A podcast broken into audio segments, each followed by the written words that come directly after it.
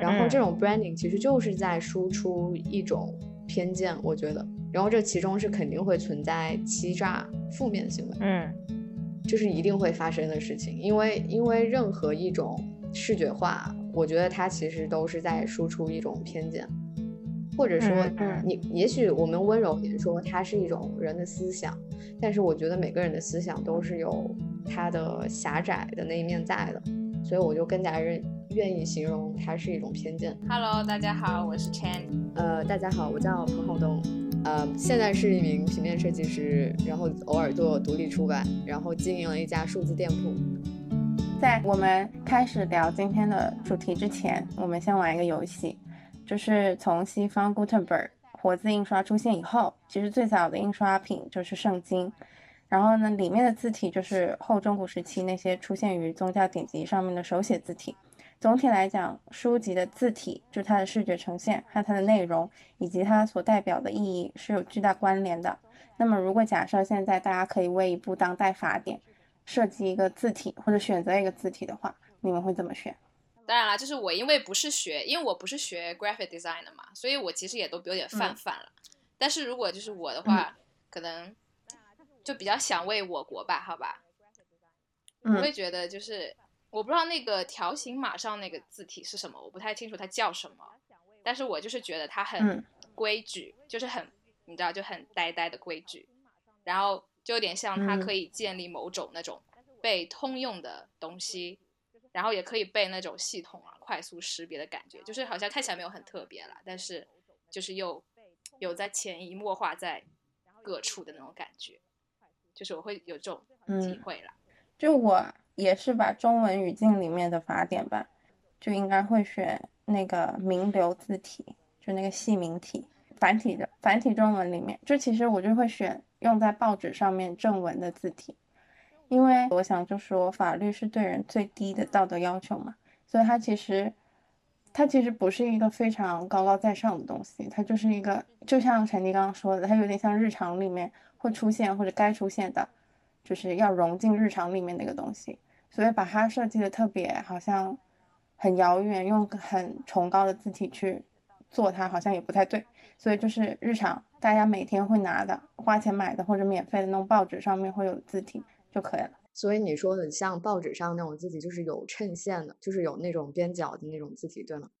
就不像是黑体这种平滑呢，还是有点调皮的字体。就是谢谢两位如此专业的回答，为我就是想要稍微有点调皮的回答铺垫了一下。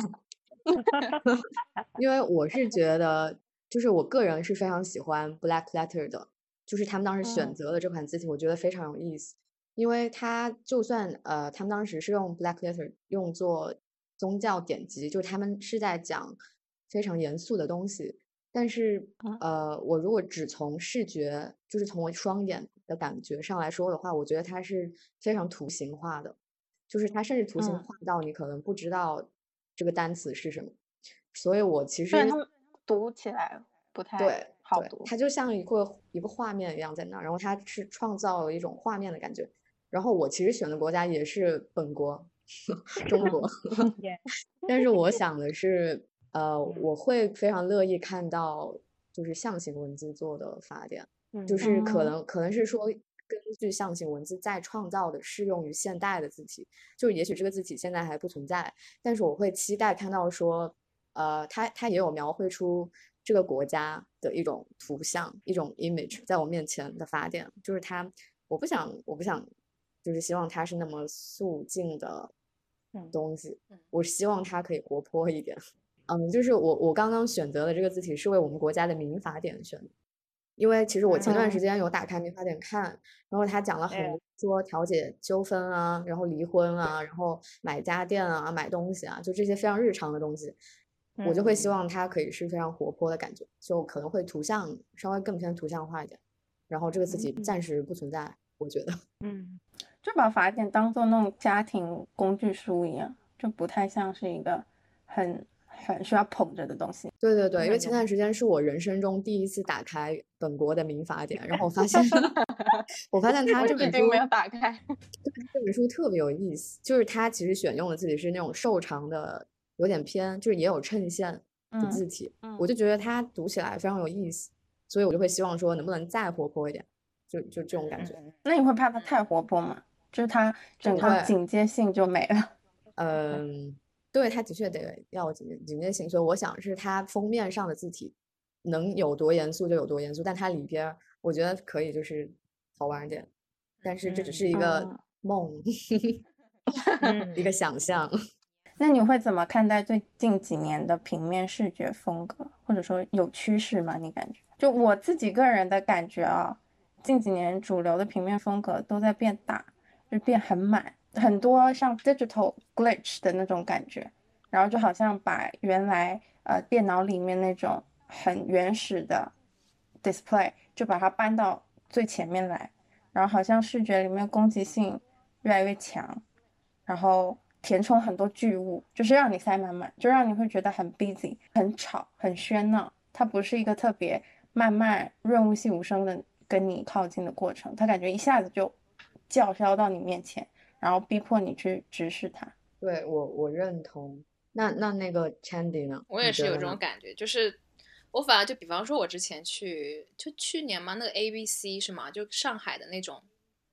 那种展就是那那也是我我我为数不多去去那边的那种体验吧，就是老有一种，嗯，当然也跟 Vivian 说的很像，就是我我反倒会觉得整就是大家都很雷同，就是都差不多，然后让我整个进去的压迫感很强，就是有那种感觉，就是非常的喧嚣，非常聒噪，是吗？对对对。我我自己是觉得，因为就是我在呃四年的学习中，我有接触到各种就是怎么说工作坊，然后他会教你很多就是最原始的，比如说创造一张海报的方法。然后我现在是觉得，我非常能理解为什么现在大家做的东西都这么的喧嚣了，因为其实它在原来可能是一个你得花一天时间，只花就是花一天时间用来印刷，就是 screen print，就是完成这一个步骤，但现在是你。呃，手指动一下，然后键盘动一下，眼睛盯一下屏幕，然后可能呃找点 reference，然后一张海报就能完成。就是它是一个非常快速的事情，就你甚至可以把它理解成一种快餐，就是呃你非常快速的看一下，比如说 Pinterest，就是大家最常用的灵感收集网站，你看一下大家现在做什么东西，然后你觉得哎这个挺好看，那我也做这个，然后你就手指动一下，呃稍微就是。倾注一点自己的审美，稍微修改一下，然后它可能一张就是比较优美、比较有意思，但是又比较喧嚣的海报就这么做出来了。然后我就会觉得这就是为什么大家都这么喧嚣的原因，就是因为有一个声音出现的时候，大家都听到了，然后呃稍微再传播一下，就这一块都吵起来了。嗯，所以我就觉得这这个，我也觉得我。包呃，包括就是你刚刚说到的，可能会比较直接的把，比如说是屏幕原始存在的一些东西直接拿出来。我觉得这也是一个很有意思的现象，就是非常的怎么说呢？非常的 organic，就像食物一样，就像食物一样。我觉得其实挺有意思的，而且我自个人还挺喜欢，就是这种原始的感觉，就是他有告诉大家说。哦，原来比如说，原来你做现在做一张海报，你就是你看到的界面是这样的，然后像素原来是这样子的东西，就是它有告诉你一些数字世界里存在的个体，就有点像跟大家介绍的在我们这个屏幕中粒子是什么，原子是什么，然后它们碰撞又会变成什么东西，我就觉得呃还挺有意思的。但你会觉得这是呃平面风格一个膨胀期吗？我觉得有两种可能。第一种可能就是，除非出现了高于电脑的创造或者发明，我觉得那就是一个新的时代的来临。但还有一种可能就是，我们直接就选择退化，就是退化到又要花一天时间在 print 上的那个时代，就是大家玩腻了，然后我们又愿意回去，就是用手，然后用我们的身体，用这些物理动作去创造一些东西，创造一个颜色。或者说创造它的粗糙感，而不是说，呃，键盘、手指和鼠标来来模拟这些，呃，需要物理动作才可以完成的效果。嗯，那如果让你用一个词来形容现在的风格，你会怎么形容呢？我我直接我我写的是，就是我其实想了两个词语，就是第一个是嗯，unnatural，就是不自然。嗯嗯嗯，然后还有一种是还有一个词语是不安。insecure，嗯嗯，我很同意你那个不安那个词，但我那个不自然那个词，我觉得现在的平面风格一直在追求某种当代的自然，就是因为，嗯，我不知道你怎么理解，但是我就会觉得看到那些感觉非常当代，就你会觉得它就是现在我们生活的某一个缩影，你不会觉得它不 natural，只能说是我们自己的生活已经变得越来越不。所谓的 natural，所以它其实是对待的不自然，所以它变得自然。嗯，它变得从我们角度上来是自然了，但可能脱离我们这个时间线的人就会觉得非常不自然。嗯，然后像像我写不自然的诗，是因为，呃，就比如说我现在就就假设好，我现在走进 A B C，就虽然我还没有去过，但是我可以就是想象，当我走进去，然后比如说看到一张画。就是或者说字体或者说海报，我就会想说它的逻辑是什么呢？就是它为什么会出现在这这儿？然后我就会顺着它，比如说线条看下去，字母看下去，我就目前来说，就是看待近几年的，就是大大概大概意义上的平面设计，我就会觉得大家都在刻意的创造一些东西，就是嗯嗯。可能也是因为本就是我们自己也没有时间去理解说它的 context 是怎样的，我就会觉得说对于我来说还是不不够自然，就是我没有觉得说它和它的环境融合的很好。但是其实这我觉得不自然这个词其实也是非常个人的词语，就是我我觉得它对于我来说不自然的，那是因为我自己生活的环境可能可能太自然了。对 对，所以我觉得这个词语就是太个人化。所所以，我才加了第二个，就是说不安。我觉得大体上就是，我如果把自己想象成是一个宇宙观众的话，我觉得他是不安，就是不安的。嗯其实说句实话，现在不管是哪一个设计行业都是这样，就因为太快了。对。你设计的时间快，尤其是加上现在很多科技产品啊，比如说像很多软件，它是可以自动帮你生成一些特效，或者说你需要自己去。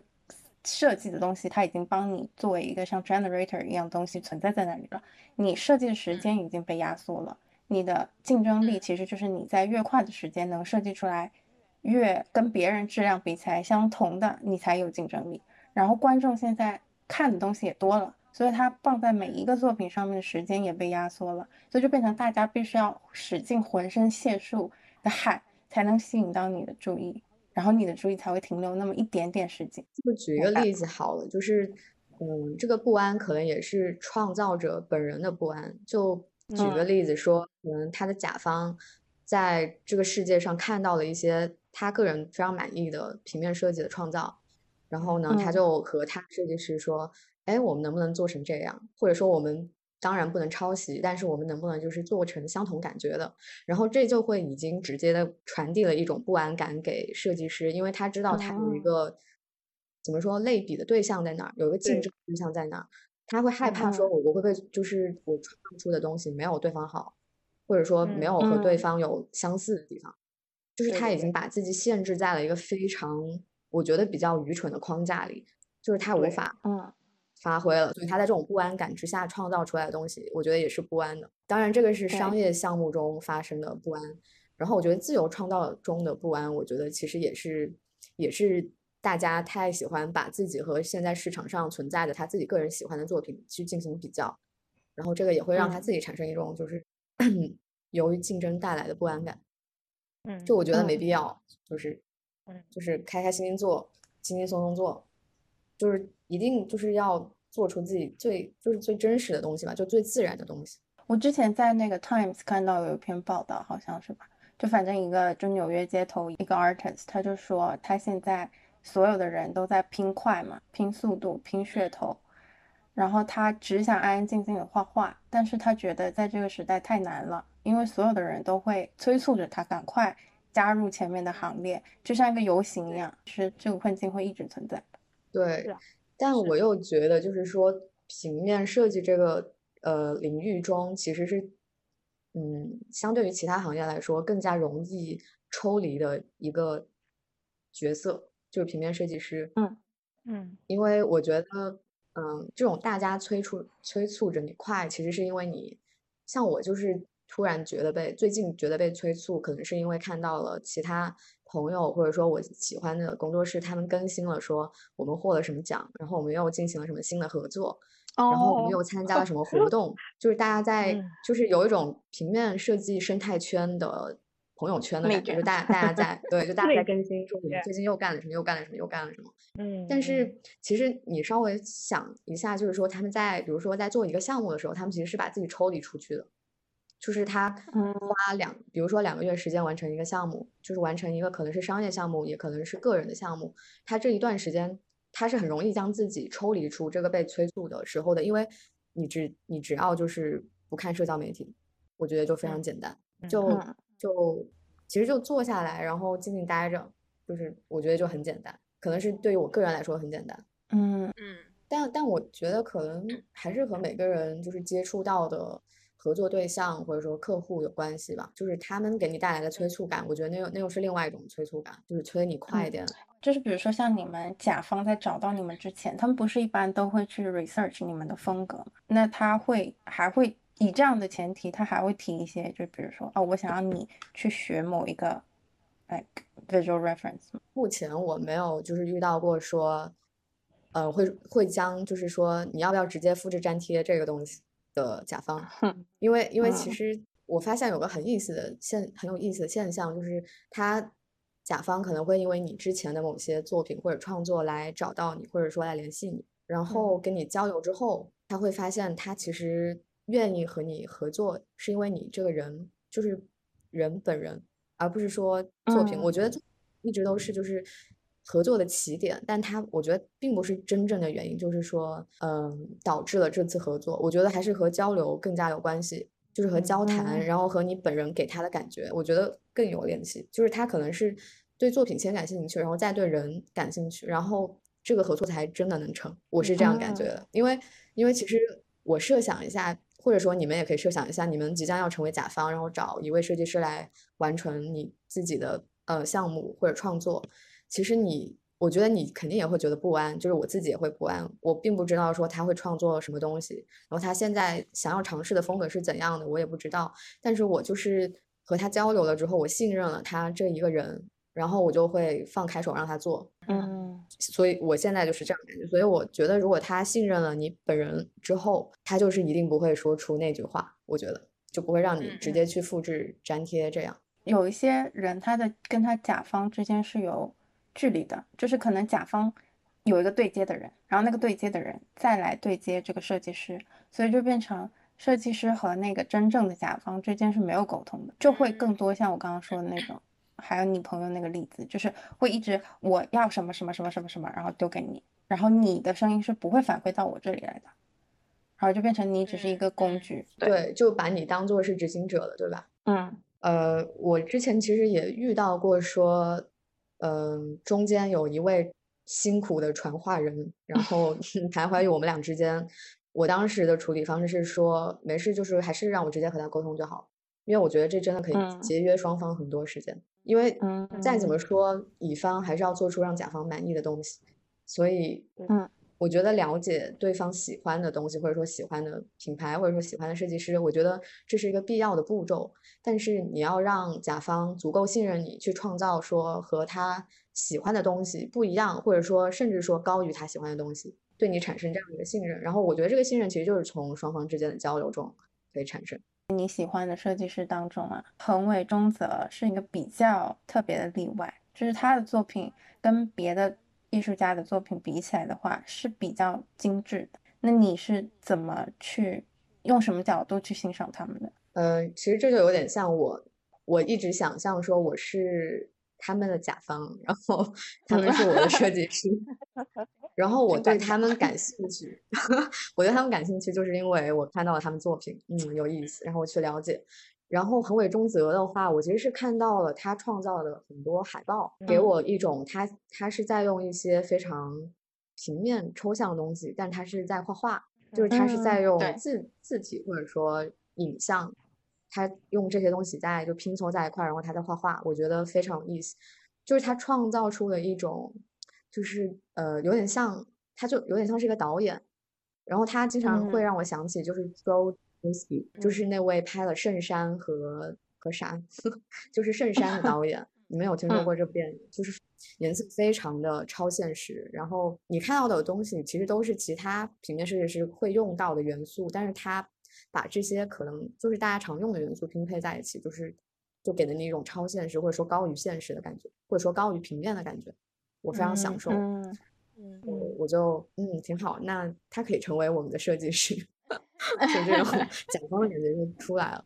然后像我发我发来的其他设计师，比如说 Ines Cox，或者说荷兰的 Meta Heaven 工作室，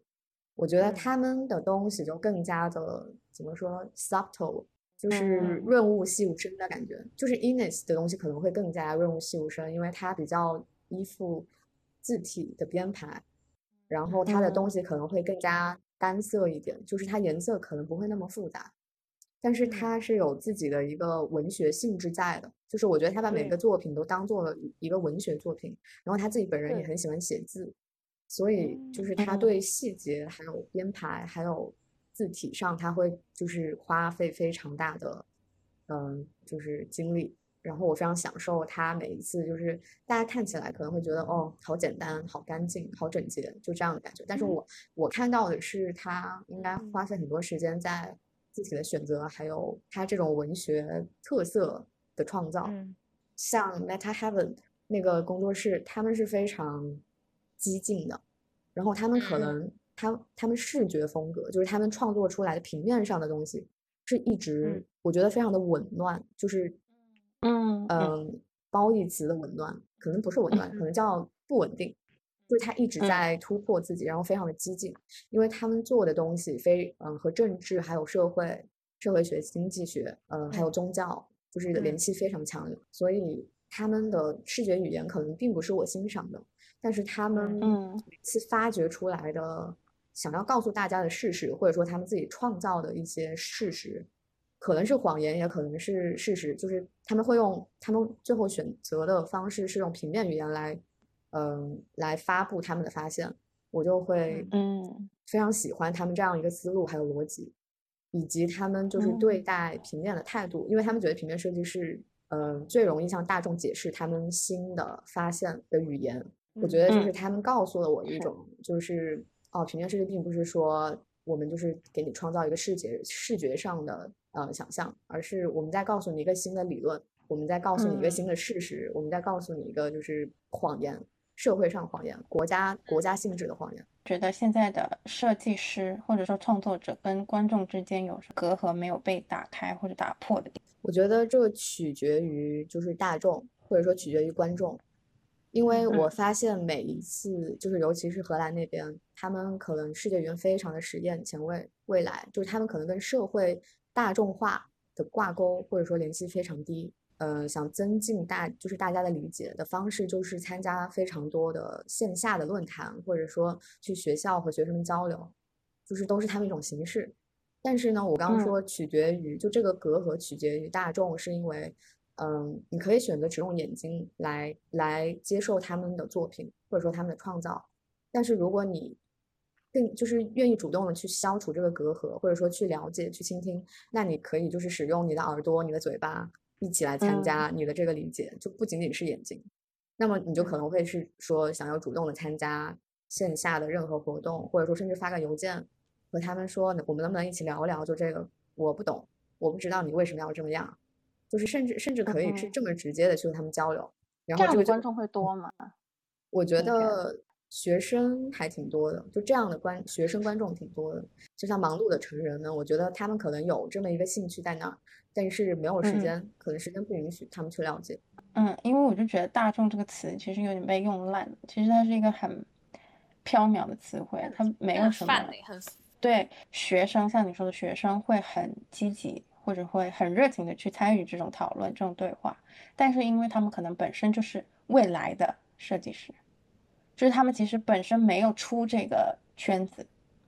但是如果你说，呃，他要更日常化，或者他更融融于生活，他势必要去接触一些跟这个圈子没有什么关系的人。但那个对话，你觉得以现在的设计环境下，那种变化建立起来了？我觉得，呃，建立起也不是说建立起来了，应该说就是在建立中。因为我觉得，就比如说 Meta Heaven 他们之前创造一部电影，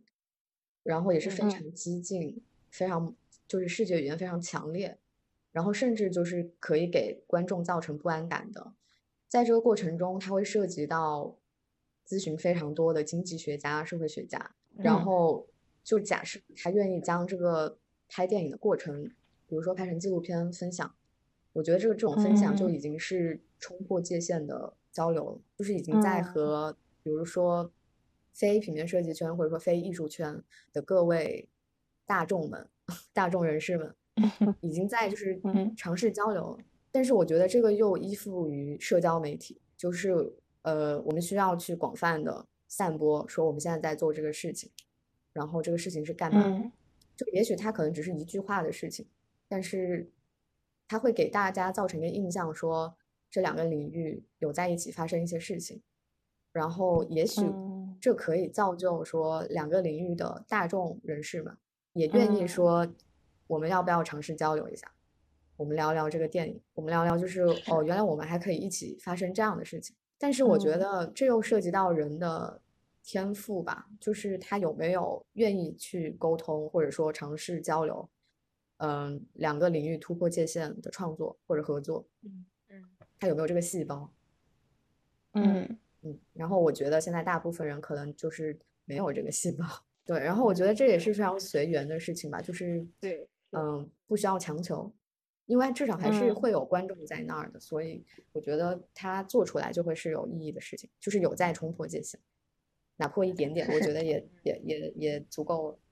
那你会觉得现在的平面设计会多少受到一点现代装置艺术风格的影响？因为就像我说的，就我自己个人就直观的感受就是巨物变多了，就可能一个呃平面里面有一个非常大的主体，然后这个一切都是以这个主体展开的，它就不会像像刚刚横手中则那样，它是以一个非常饱满的画面感去营造的，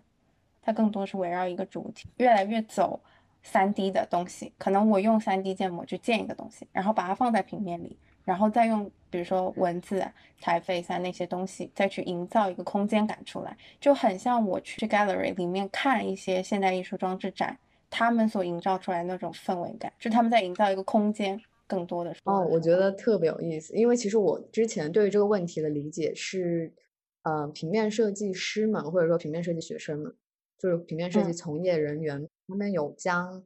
一张纸扩张到一个空间三 D 的物体，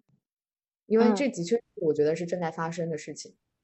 但是再回到你刚刚就是对于我的理解偏差的纠正，就是大家其实还是把对三 D 世界的理解或者说拼贴再重新变成了平面，然后放到比如说呃一张纸纸上一张平面嗯印刷物上，我觉得其实他们是在挑战说。我如何成为一个屏幕雕塑家？就是 因为，因为其实就又回到刚刚说那个花一天时间印刷，就是物理动作，就是嗯，把所有东西都放在屏幕上，它时间可能真的就是会少很多，然后可能眼睛会比较疲劳，但是其他身体部位会非常的轻松。我们既然已经有了这么多的软件，为何不就是拓宽一下我们能成为雕塑家的？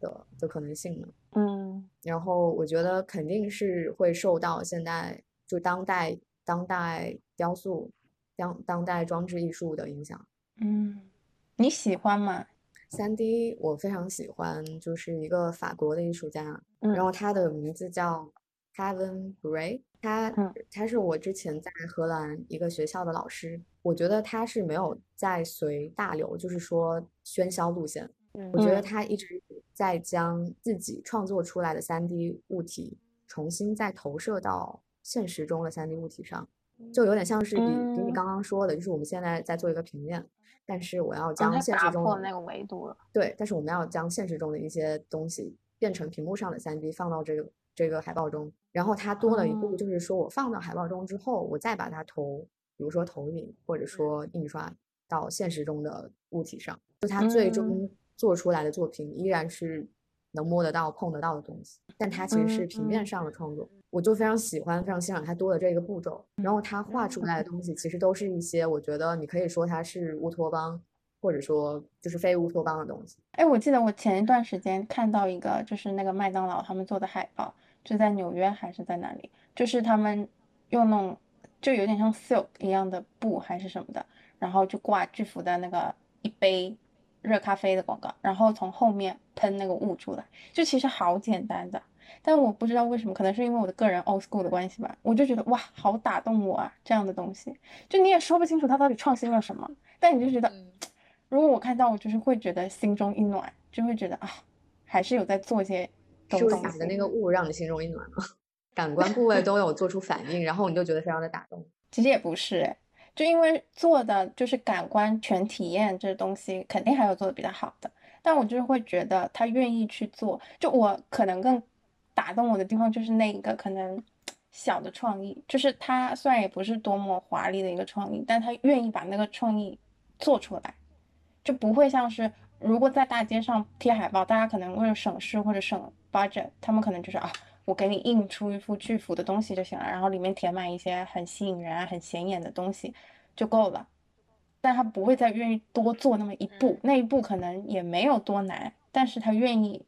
就是把那个小的东西再多一点给到你，我就觉得 nice。我觉得这也是那个我刚刚说的三 D 艺术家，就是 Kevin Bray 打动我的地方，就是他就是多了那一步。我觉得这一步很重要。那我比较好奇的就是，你以一个专业的平面设计师的角度，你会觉得现在生活中有一些就是垃圾眼石？我看到就是这四个字“垃圾眼石”，我真的想了很久。然后，因为我这人是比较喜欢就是。找逻辑就是说，哎，他为什么要做出一个这样的东西来呢？然后其实你知道，走在我国大街小巷上，还还挺多。但是我觉得，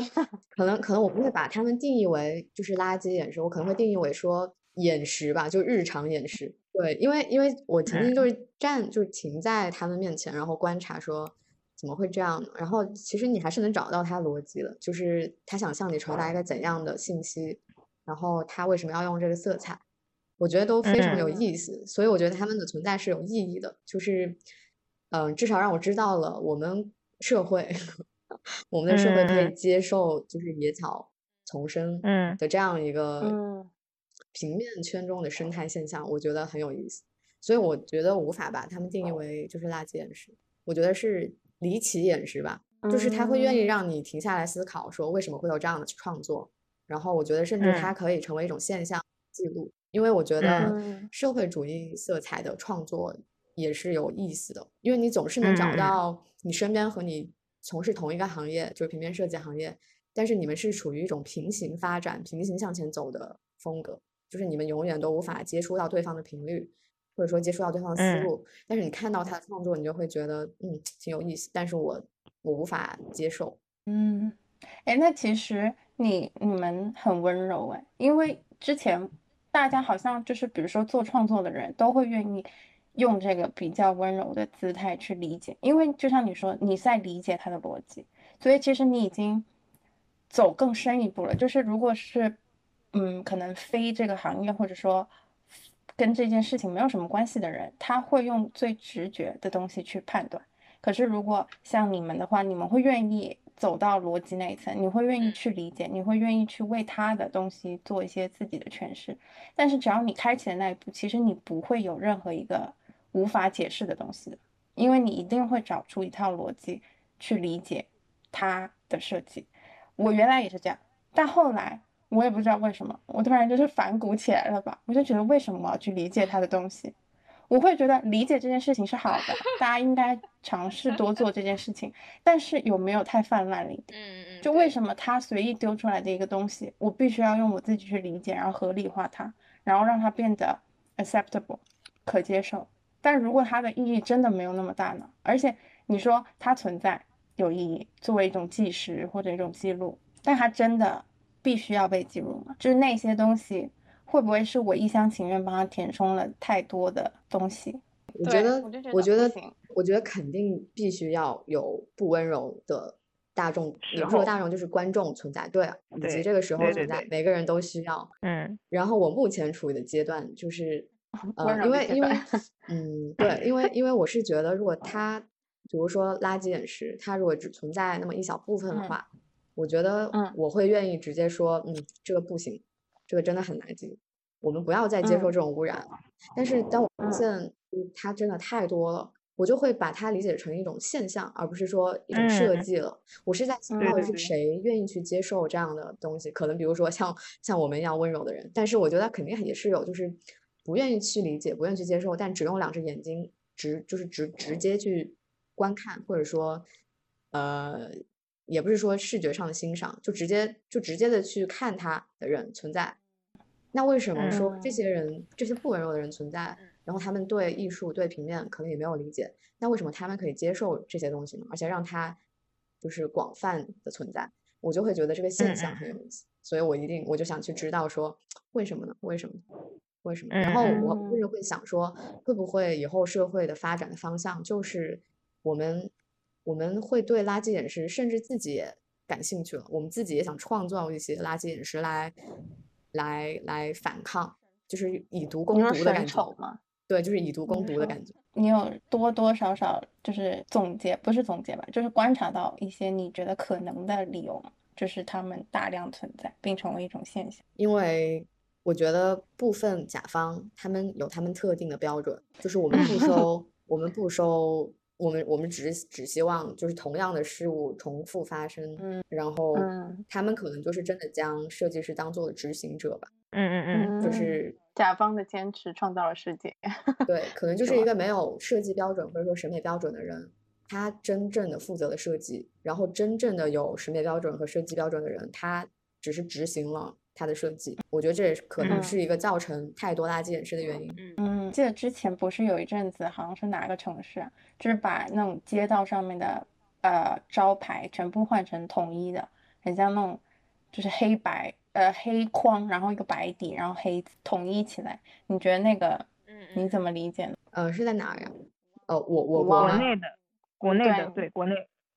呃，所以他创造出来那个黑框，就很像很像丧葬一条街，你知道？就 所有的，就不管是菜馆还是什么小店、服装店，全都是那个样子，你就感觉哇，过来不办一趟丧事真的是亏了。那我觉得感觉还是有点个例吧。我觉得他是是不是就是将它打造成丧葬一条街？不是，他他就是他更多是不是他他更多是对更多是可能是为了市容或者是一些出于政治面貌上面的目的，他会把那一块都就像路边的那种，他就全部统一成一样高低长短宽度这样的。那我觉得其实也许就是这个项目的艺术指导。艺术总监 他还是他，也许还是有自己，他是一个有审美标准的人，他的审美标准就是，就是黑白一样一致，现代简约，摩登，嗯，然后 嗯，就是也挺好的，你挺温柔的，这种这种都还。蛮个例的，对，是个例，但是我就觉得，如果大家就是，因为那个时候刚开始，大家褒贬的声音其实。比较单一化，就是都会说啊好丑啊什么的，然后呢，肯定是会有行业内或者比较理智一点的人会选择用像像你一样，就是比较理性一点、比较逻辑一点的思维去判断这件事情究竟为什么会发生，然后把它当做一个现象去研究。但最后奇怪的事情就来了，它不了了之了。然后像这样的这样的事情一旦被不了了之之后。作为那个甲方，他们的逻辑就是这件事情是可再发生的，对，所以它就会变成一种更大的现象。这就是我比较担心，就是无论你用直觉还是用温柔，它好像对这件事情的影响都没办法影响到他。因为我觉得这和就是我们，我我觉得可能是我们国家或者其实其他国家也有，就是大家都在被驯化，就是也许一个你想要反抗或者说你不认同的东西发生。比如说刚刚那个项目，就视觉上，以及视觉之外的更多的事情发生，但我们已经就是觉得它发生了，嗯，行，我不喜欢，对，我不喜欢。但是发生了之后，就是你找不到一个渠道说我要去反抗它，我要变得激进，我要就是告诉大家说这个不行，就是你可以说不行，但是太多人听不到了，以及有决定权权的人他更加听不到，除非就是说我们成为那个有选择权，我们有决定权。但我们不可能会成为他们，所以我觉得就是就是有一种就是你你得跳过去，但是你跳下去就直接跳海里，你跳不过去，就就这样一种感觉，就是那个隔阂感。对，然后其实这就其实就是我们被驯服了，我们就嗯是嗯嗯嗯，我们认同让他，也不是认同，就是我们嗯主动的选择让他去不了了之了。我就发现社交媒体其实很可怕的一点，就是看似好像大家声音都出来了嘛，个体的声音越来越大，体量越来越大，但是你没发觉它只是一个像个缓冲带一样的东西吗？就是我把你们所有的火力都引到网上，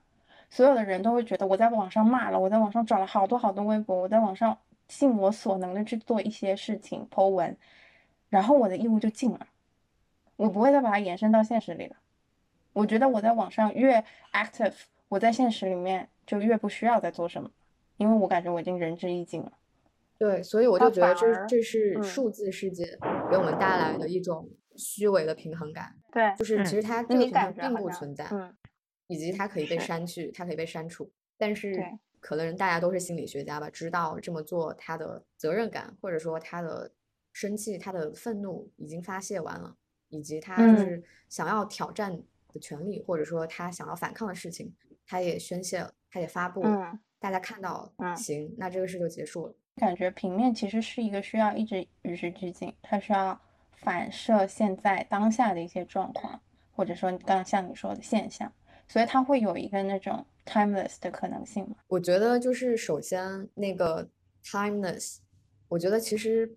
很难说，因为我们现在对，就是我们拿来比较的时间，它其实只有过去和现在，就是我们还不知嗯道，比如说，嗯、三十年后平面设计会长什么样，然后它趋势是什么样，所以嗯我觉得首先它的这个 timeless 是有一点，就是用这个词语其实是有一点漏洞的。但是如果我们嗯就是如果就是进入到只有现在和过去这两个时间点的话，我觉嗯得肯定是有时间性的，就是肯定会有和当代，就是他当时创作的那个时间联有联系的作品出发，嗯、就是出现。嗯，但是我觉得这个时间性是属于你是选择依附现在，还是说依附过去？我觉得你依附于两者，它都有时间性。嗯，就包括你说现在我们喧嚣的平面，我觉得它也有时间性，因为你可以看到是现在出现的，哦，大家都挺喧嚣，嗯，但是你如果要回到过去，你你你有你有另外一种形容词去形容他们，就是他们有一个相似的点在那儿，然后我觉得其实这种相似性就已经可以被形容成时间性了。会有人想要努力朝着这个突破时间性的这个方向去做吗？不，我不要做这种时代的产物，我要做超越时代的存在。我我觉得我最近接触到，或者说这几年接触到想要突破时间性的作品，就平面设计的作品真的很多。嗯，然后我嗯也找到了他们这种超时间性嘛，就把它叫超时间性，就是他们的一个特质。他们一个特质是他们会跳脱出纸张，或者说二 D，、或者说屏幕，嗯他们会将所有的项目进行的与人产生联系，就它可能比如说它是即时性的，它是一个对话，它是一个采访，或者说它就像我们一样，现在是一个录音，他们会将这嗯些看似不相关的东西变成平面设计，然后这是我理解的平面设计上的超时间性，就是将呃，比如说两个就是与平面设计不相关，就大众理解中的不相关，然后帮它将它们并置在一起，然后他们产生了这种联系，然后你放大这种联系，你就会发现，哎，这这这也是平面设计，这也行。然后我觉得它就已经是在嗯超时超越当代的理解了吧，就是它有在突破。嗯，它是新鲜的东西，对，它会是一种体验嘛，对，也可以说是沉浸式，但是它是非常自然的发生的事事情，就是它有点像是一段记忆，就你要形容这个设计的话，它其实是一段记忆了，它不是一个作品，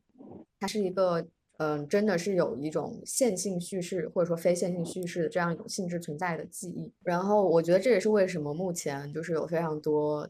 这个叫什么跨是叫跨媒体艺术家吗？还是说就是 multi-disciplinary artist 嗯，这样一个 title 出现？因为大家就是在就是各种领领域来流离，然后嗯，然后我觉得这其实就是一种时间性导致的，嗯，或者说超时间性导致的。对啊，就是一种新的文艺复兴，不是吗？嗯嗯，嗯对对。那你会怎么形容自己的设计风格？我觉得就是，我想用四个字来形容，相由相由心生心生，就是就是，但是、嗯但是你说好听点是相由心生，说不好听点，其实就是随心所欲。就是我觉得我非常的自然，然后它是稳嗯。乱的、不稳定，嗯，然后以及我觉得它就是我做的东西没有攻击性，就是它可以是个嗯。缺点，我觉得这个可以说是一个缺点，就是它是温柔的。嗯，觉得它是当嗯。近代艺术家的一个特点，但现在的艺术家更鼓励的是，我给你一个有包容性的，像 container 一个容容器，视觉容器，你自己去诠释，你自己去理解，你自己去填充一些你自己的东西，然后嗯这个东西变得更嗯嗯共享。嗯，可能是环境造就的吧，因为像原来我觉得那些艺术家、设计师非常遗憾的原因，是因为嗯他们没嗯有渠道去直接去，比如说偷窥观众的反应。但是我们现在有了网嗯络，我可以看说，哎，这个人怎么评论？哦，这种评论，哦，他嗯觉得他觉得很丑，行，那就是这样。就是你可以很直嗯接，你可以近距离的见到你的观众，就你知道大众的嗯反应。但我觉得在过去非常难，就是你非常难了解你的观众、你的受众他们是怎样一个想法，就对于你的创作，嗯。嗯。然后他可能就是有一个距离吧，让他免受攻击，所以他可以随心所欲的，就是嗯表达很多东西。那你会比较 prefer 哪一种？嗯，因为我我希望世界和平 所以了 所以对我觉得我希望就是做做出让世界和平的东西。哎哎，我我要插一句，我要插个问题。对，就是你刚刚不是讲自己的风格嘛，所以我就很想问说，你比方说你之前就是在伦敦啊、海牙呀念书啊，包括现在回到上海，包括在像你以前的一些生活经历也好，教育经历也好，你会就是这些东西会对你有什么在这种原则上有什么影响吗？我觉得非常有影响。就首嗯。先，它导致了我就是本人，我自己这个嗯。人变得非常的喜新厌旧，就是需要新鲜感。这也是为嗯什么我会就嗯。是选择各种国家去生活，然嗯后。生活了一会儿，哎，我又走了。然后我觉得我我觉得是因为我就像我会好奇说为什么会有垃圾眼神的存在，而且我会包容他们的存在，是因为我我需要这种新鲜感，然后我喜我喜欢去观察，我喜欢去接受，嗯。就包嗯括接受嗯。英国那边教育他们的社会性，然后就地性、文学性，包括然后再到荷兰，我觉得非常的就是超前未来，是然后不怕事儿，不怕大家看不。清你的字体，就是 就小到这种细节，就是反正不怕事。再到上海，我觉得这边就是野草丛生，非常有意思，就是啥都有，就是像个大、嗯。大，就是有点像东北一锅炖的感觉。我觉得就是对。就 是比如说你看到垃圾眼时，我是肯定不会说出口说“我天太丑了吧”，就是怎么可以这么嗯垃圾？我我不说这句话，我会觉得我我就会想去理解，我就想去学习，说，哎，这套逻辑是什么呢？那他为什么会做出这样的东西？然后我觉得就嗯是就是因为这嗯种流离失所，这种搬来搬去，导致了我的嗯怎么说包容性，包容心。嗯嗯我能理解，因为我也是那种很不喜欢就是一成不变东西的东西，也所以你就是会一拿到一个新事物，你第一件事情不是批判它，你是先想要去理解它。对，对，这很好。嗯嗯，但是我希望你不会变到我这个地步，因为我现在就是有点不不想理解了。我觉得我还是挺难变成你的 对，目前还是觉得非常的新鲜，非常的好奇。哦，那我再加一个自我介绍好了，哦，我是社会嗯观、社会观察家。嗯那么有直点像白的所以你是那种以 outsider 自居的那种人，对啊，对啊，就是我看着上帝视角，上帝视角。非常好。嗯，对，包括我今天也说你你你是有很长时间，因为我看你包括弹吉他呀，然后也要比方说你去听黑胶，对吧？就是的确是有在爱音乐啦，就是我并我本人就是不会爱到这种地步，就是对，所以说音乐在你这种平面上面，在在近期吧，就近期一些作品上，你有什么影响吗？就对你，呃，首先我觉得就是听觉和视觉一样重要，但是听嗯其实是一个更简单的事情，就对于本懒人来说，我觉得听是一个更简单的事情。但是就是音乐上和平面上，我觉得他们都是感官上的创作。然后我一直觉得听音乐或者说去了解音乐，它一直有在唤嗯。醒我的听力，还有我的逻辑。因为比如说我每嗯。次去了解这张专辑，这个音乐家他为什么要创作出来这样一个专辑，以及嗯。他为什么每首歌要这么命名，嗯他的乐器为。什么要这嗯。么编排，嗯这。其实又是一个就是你在理解，你在疏疏通你的逻嗯。辑，你在疏通他的逻辑。然后我觉得其实嗯。这种逻辑和平面就是嗯。设计上的逻辑它是相通的。嗯。然后就有一种就是就是怎么说，你按摩把你的这个死嗯。穴给按通了的感觉，就是可能你你你困扰的东西，就你可能在别的事情上，在平面在设计上得到的一些困扰，你可以通过理解音乐创作上的一些逻辑来舒缓，来得到舒缓。嗯然后我就非嗯常享受这种逻嗯辑相通的时刻。嗯嗯嗯然后我觉得其实音乐对于我在平面上是没有直接的影响的，但嗯是它有它有在唤醒我的听力，唤醒对，在唤醒我的思考逻辑上。穴嗯位，就是在唤醒我的哦美感上的穴位吧。我觉得就是它它还是在培养我的一种欣赏能力，我觉得。然后可嗯能对平面上有了间接的影响。然后，嗯嗯，我觉得黑胶封面都特别有意思，那又是另外一个也重生的世嗯界，我觉得非常有意思。然后我喜欢去研究为啥要做成这样。嗯嗯嗯嗯，嗯是是是，对，就是它其实嗯和平面还是离不开，就就是音乐。嗯我自己包括平时，你比方说我我我我做我做设计的时候，就的确，因为我我是把自己置入在那种你知道商业大漩涡当中，就是我把自己抛进去，就是因为我以前从来不太会去理解这些，就是以前很排斥嘛，其实就是有点抵触心理，就是对于商业这一块。然后，比方说我现在进去之后会，真的会遇到非常多的在设计逻辑上的问题，然后对，然后会，但是我的方式其实更多，比方说是，嗯，更多在于一些文学上，或者是一些就是在偏写作上的一些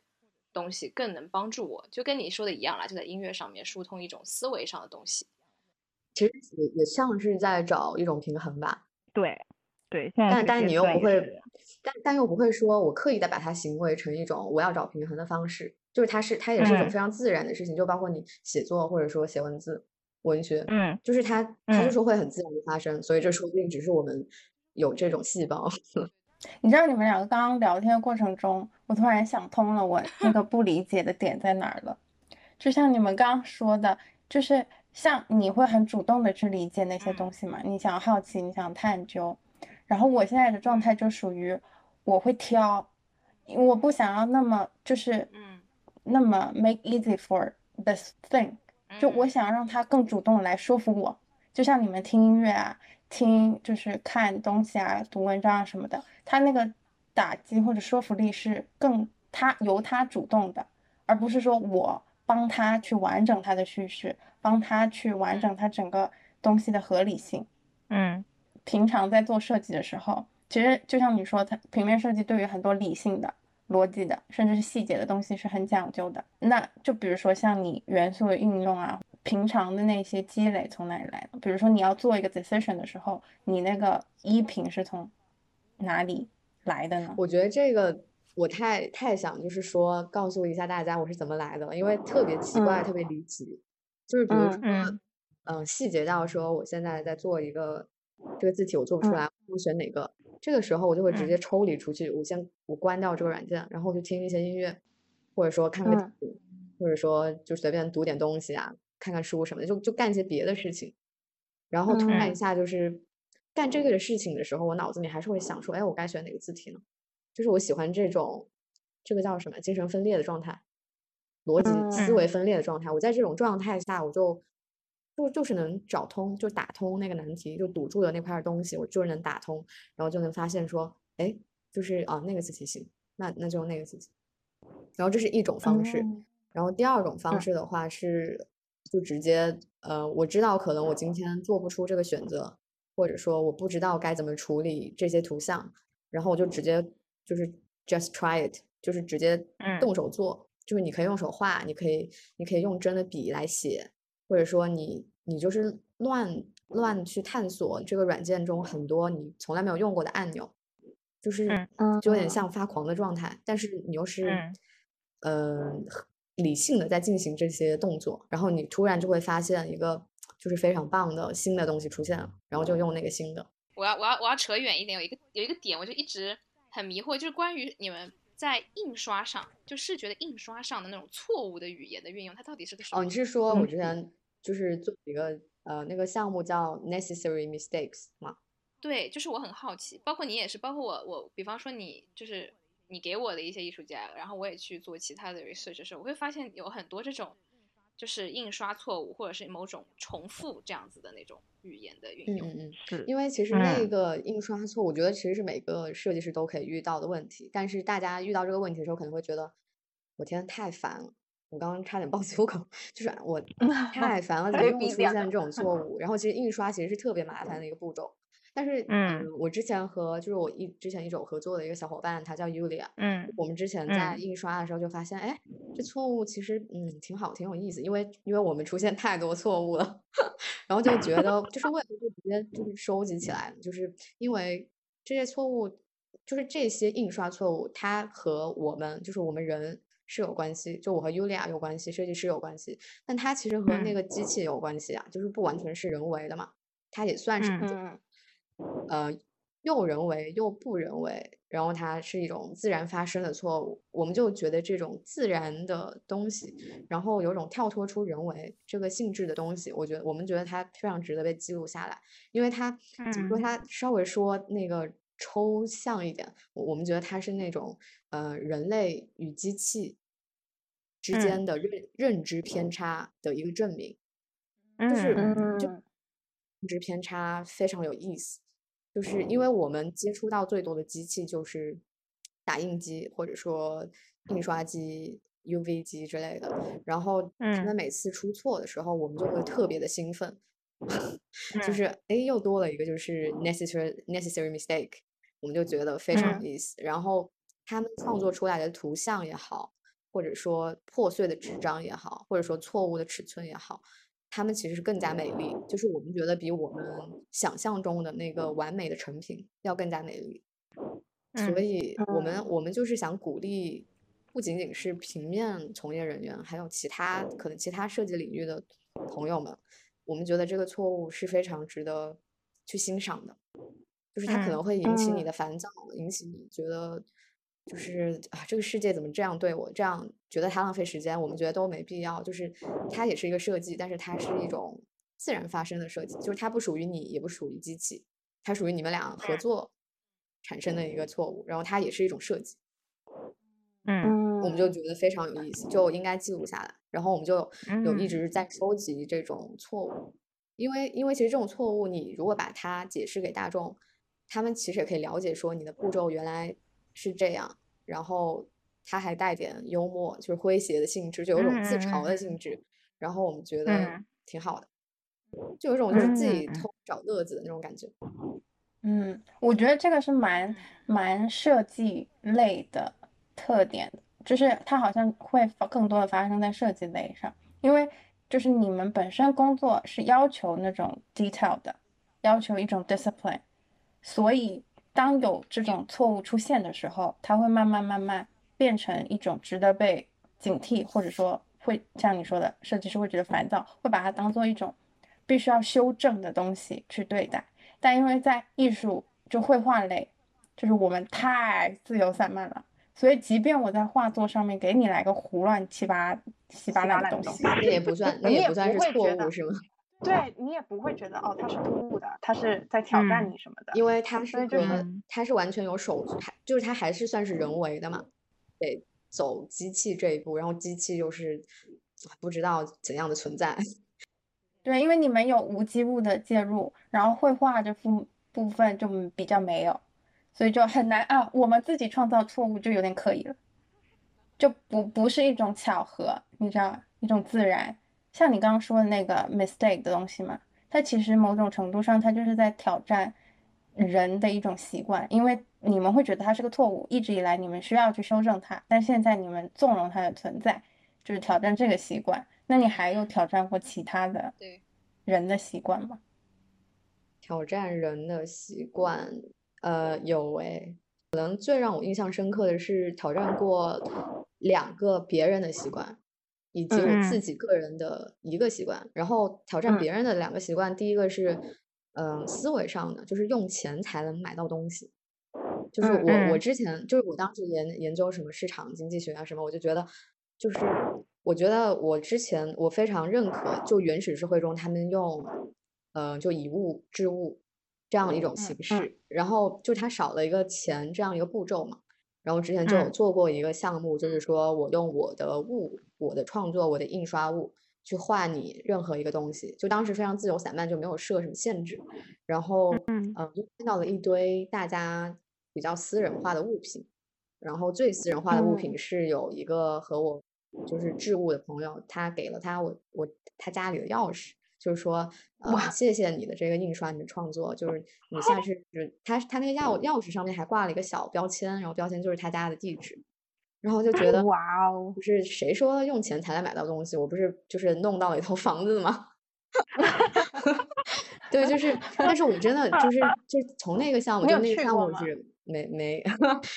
然后挑战的嗯。第二个比较，我觉得比较困难，但是可能成功了的习惯就是说，大家都认为说印出来、贴出来的海报都是一次性的，就比如说我们。呃，印了一个东西，它用过一次，为了这个活动用了一次之后，它就变成垃嗯圾回收了，或者怎么样。嗯就是我嗯和朋友就是，嗯，弄了也可以说是方法论吧，就是我们设计了一套那种系统，就是说我嗯们这次活动，因为它分三个阶段嘛，我们第一个阶段用的所有的物理性质的材料，就纸张、印刷品，我们第二次可以重新回回到印刷，就打印机，就是打印出一些嗯。新的东西上去，叠加在嗯。原来的那个嗯。印物上，然后它又变成新的东西，可以重复利用。就是这个比较偏环嗯。保上的习惯吧，就是这是我们就是我和那个朋友一直想要打破的一种嗯设计习惯，就是不够环保。就是我们觉得所有、所有印呃印刷过的纸张是可以再重复印刷的嗯，就是回归打印机。嗯对，然后当时是嗯有尝试，然后也通过了，就是嗯虽然不知道大家有没有理解到这个环保的嗯挑战，但是就是嗯这个也算是一个比较大的挑战，我觉得。那你觉得接嗯下来你还有什么想要尝试的实验的东西？是因为最近有在做，就是很多商业项目，就没有没有时间做个人项目嘛，所以我就嗯通过这些商业项目产生了一个非常夸张的想法，就是嗯呃，刚不是提到一个电影导演叫 Jodorowsky 吗？他之前嗯就是他有一个非常疯狂的想法，就是他想拍一部叫《沙丘》的电影，就是非常夸张的电影，就是他当时花了巨多钱，就是请了一些非常大牌的人，比如说达利，就是那位艺术家哦，来出演。但是呢，嗯他那个就是好像，呃，要一千多万美金，然后在当时是一个天文数字，就是没有人敢接他这个项目，就算他是一个拍出了《圣山》的导演，就大家不想去嗯。投资他这种呃离奇的想法，然后他就拍了一个电影叫做 Jodorowsky's Dune，就是嗯 Jodorowsky 的《沙丘》是这部纪录片嗯。片的名字。然后他这个纪录片就一直在阐述说，我这个电影应该拍成什么样，然后为什么没有嗯拍出来，嗯就还是在澄清这个事情。然后我现在就在想说，嗯，我我我有没有可能就是也为自己制作一个就是继续性的，可以是影片，也可以是文字，也可以是图文，就是任何形式都行。然后然后它也可以叫做是 Sing by Sing Stone，就是我的沙丘。然后内容呢，嗯就是说我为啥做推了这个商业项目，嗯，挺好就是因为因为我觉得整个过程非常诙谐，因为我是那种就是一个项目做吹了。我不会觉得非常伤心或者怎么样，就是花费了很多精力，但是你没有获得任何报酬，我觉得没关嗯系，因为我觉得它非常值得被记录。然后我很想跟大家说说这段故事，然后我就有这样一个想法，就想尝试这个。但这个只是概嗯念上的尝试吧。如果说是视觉上的尝试的话，我想回归，我想回归一下插画，因为很久没有画东西了。嗯就是在目前这样子，就是尤其疫情之后嘛，嗯，就是包括疫情跟商业这样的那种双重背景之下，就是你作为一个 graphic designer，你对你自己这种社会角色有没有这种新的定义，就是新的社会责任感？然后我是觉得在这种背景下，然后疫情啊，我觉得我自己就有点像是一个、嗯怎么说，就是真相之后，或者说 post truth 的嗯观察者。这其实就有点像是嗯我之前说和河南那个工作嗯室 Meta Heaven 他们在做的事嗯情，就是你你会用你的一种形式去输出你观察到的事情，当然你要整理嗯好，嗯然。后你当然也会咨询很多领域的专家去解释嗯。说我的这个好奇心，然后我发现了什么。嗯对，就。嗯是就有点像是可能大家不嗯。会对这个感兴趣，因为疫嗯情之后。大家可能会更加关注自己的衣食住行。对，但但我研究的东西和你的衣食住行肯定嗯。是有联系的，然后我肯定嗯会帮你整理好一些信息，就你可能不曾了解过的信息，然后再送到你面前，让你用嗯平面语言去理解它。你会在意你传达东西的真真实性或者真相性吗？因为现在其实你刚刚提到那个 post true era，、然后我之前看那个石黑一雄在那个他新书的采访里面就提到，他说他自己有这个担心，就作为创作者，他以嗯小说或者虚构文本的形式，在创造某一种可以跟人共情的